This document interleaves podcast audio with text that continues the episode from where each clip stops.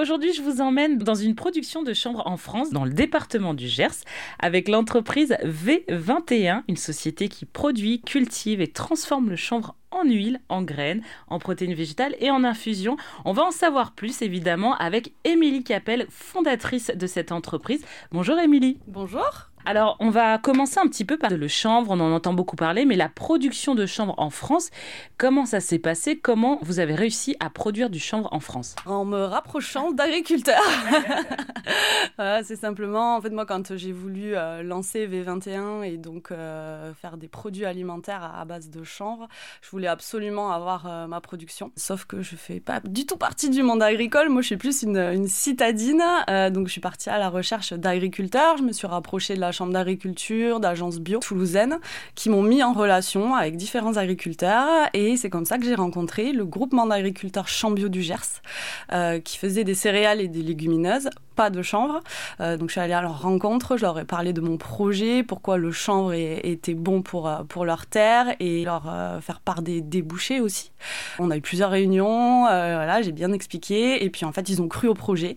Ils m'ont dit ok, ben, on va tester, on va voir comment la plante réagit.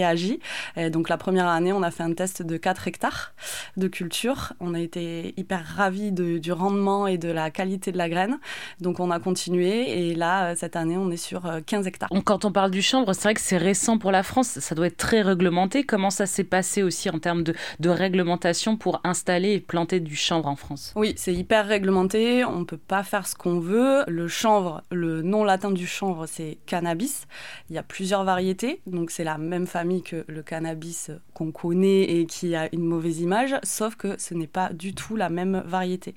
Ce qui est autorisé en France, en fait, euh, c'est euh, du chanvre euh, qui a un taux de THC. Donc le THC, c'est la molécule psychotrope qu'on retrouve dans le cannabis récréatif. Donc il y a un taux de THC maximum 0,3%. Donc pour cultiver les variétés qu'on veut, en fait, il faut sélectionner parmi le catalogue européen des variétés qui sont autorisées en France. Donc nous, on a sélectionné des variétés qui pouvaient bah, s'adapter aux terres gersoise. Euh, on a fait plusieurs tests et on a donc trouvé une variété. Effectivement, quand on la cultive et qu'ensuite euh, on fait analyser, ben, il n'y a pas plus de 0,3% de, THC, donc c'est totalement légal. Euh, quand on cultive, ben, il faut faire une déclaration à la gendarmerie. voilà, c'est hyper contrôlé. Le fournisseur de graines, il n'y en a qu'un seul en France qui a le monopole, il s'appelle MPIT. Donc nous, on passe avec eux. Et dès qu'on cultive, ben, on déclare à la gendarmerie le nombre d'hectares qu'on cultive, combien de kilos on a semé, et ensuite ensuite, quand on récolte, on fait aussi une déclaration pour qu'ils puissent euh, vérifier euh, si les quotas sont bons et s'il n'y a pas eu des plantes euh, illégales entre, entre les plantes légales. Alors, vous expliquez que cette variété de plantes de cannabis que vous avez fait planter dans le Gers, elle a des propriétés voilà, qui vont préserver, vous dites, la biodiversité, qui va préserver le sol. Pouvez-vous nous en dire plus? Oui, la culture du chanvre est durable. Euh, déjà parce qu'elle va nourrir les sols. En fait, quand la plante pousse, les feuilles euh, tombent sur la terre et ces feuilles sont remplies de nutriments. Donc ça nourrit les sols. Ça, c'est une culture de rotation. Donc on ne peut pas ressemer sur la même terre euh, pendant trois ans du chanvre. Il faut qu'il y ait vraiment une rotation avec d'autres cultures. Donc nous, c'est ce qu'on fait. Et comme les sols sont nourris, ça favorise un meilleur rendement pour les, les cultures, les cultures d'après. Donc ça, c'est hyper intéressant. Euh, ça capte du CO2 aussi, donc euh, comme les arbres, sauf que le chanvre le fait en 5 ou 6 mois. Donc euh, c'est hyper, c'est top pour, pour l'environnement. Il n'y a pas besoin de pesticides ou d'engrais parce qu'en fait, quand on sème, c'est tellement dense en fait que ça couvre et donc il n'y a pas de mauvaises herbes qui peuvent pousser. Et ça n'attire pas les petits insectes, les limaces ou autres? Ça peut attirer des, euh, des insectes, mais c'est assez dense et nous, on n'a pas besoin de, de traiter en fait. Donc euh, pour l'instant, on n'a pas eu de problème. Après, nous, on fait une culture depuis trois ans, donc à voir avec bah, aussi le changement de saison, etc., euh, ce qui va se passer. Pour l'instant, on n'a pas eu de problème sur les, euh, sur les cultures, pas eu besoin. De toute façon, on est en bio, donc on peut pas, on peut pas mettre de pesticides ou quoi que ce soit. Mais je touche du bois. Pour l'instant, on n'a pas eu de problème. et oui, face aussi à ce dérèglement climatique et les saisons qui changent, est-ce que c'est une plante qui consomme beaucoup d'eau? Alors non, elle consomme peu d'eau. Par contre, l'année dernière, ça a été une année hyper sèche. Il n'y a pas eu d'eau, il n'a pas plu dans le Gers. Vraiment, il n'y a, pas eu une goutte d'eau, ou très peu, hein, peut-être 2 mm, 3 mm, mais c'est pas du tout suffisant. Du coup, on n'a pas du tout eu la récolte escomptée. D'accord. ça peut par la suite créer des complications pour vous?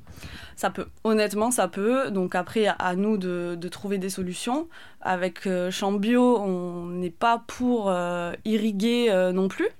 Donc euh, à voir. Cette année, c'est mieux parti. Il pleut, il fait soleil, il pleut, il fait soleil. Donc euh, on est assez confiant. Et puis comme me disent mes agriculteurs, il n'y a jamais deux années pareilles.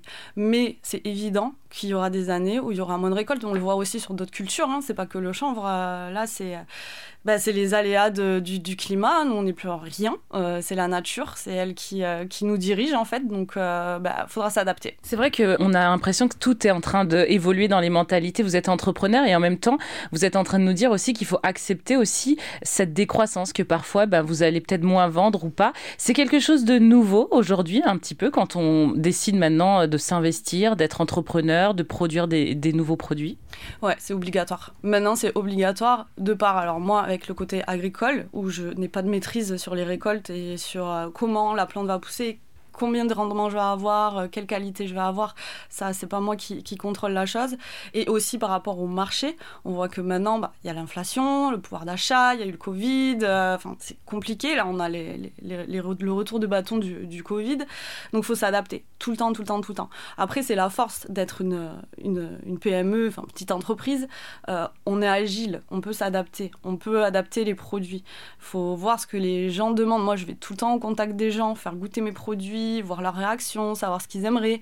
Et c'est comme ça en fait que, qu'on va y arriver. Il ne faut pas rester bloqué sur un seul produit. Moi, je diversifie vachement mes produits pour euh, dire bon, ben ok, s'il y a une année, j'ai un peu moins de récolte, bon, ben je peux diversifier les produits, utiliser un peu moins de matières premières, mais par contre, ce sera quand même des produits bons que je pourrais valoriser sur le marché.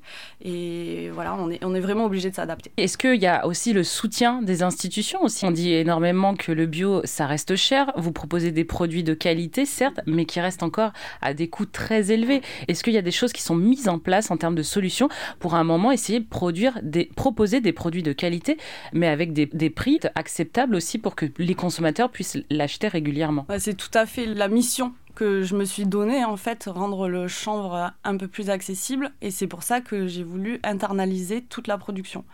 Donc, en fait, maîtriser toute la chaîne de prod, de l'amont à l'aval, donc de la culture à la transformation et à la distribution. Donc la culture, moi je suis en partenariat avec Chambio du Gers. La transformation, bah, j'ai fait des investissements machines et là j'ai été euh, soutenue par la DRAF, donc j'ai eu des subventions. Grâce à eux, j'ai pu euh, acheter les machines. Pareil, encore, je travaille toujours avec euh, les agriculteurs Chambio du Gers. On est vraiment une équipe. L'idée, c'est vraiment de travailler main dans la main et de tout maîtriser.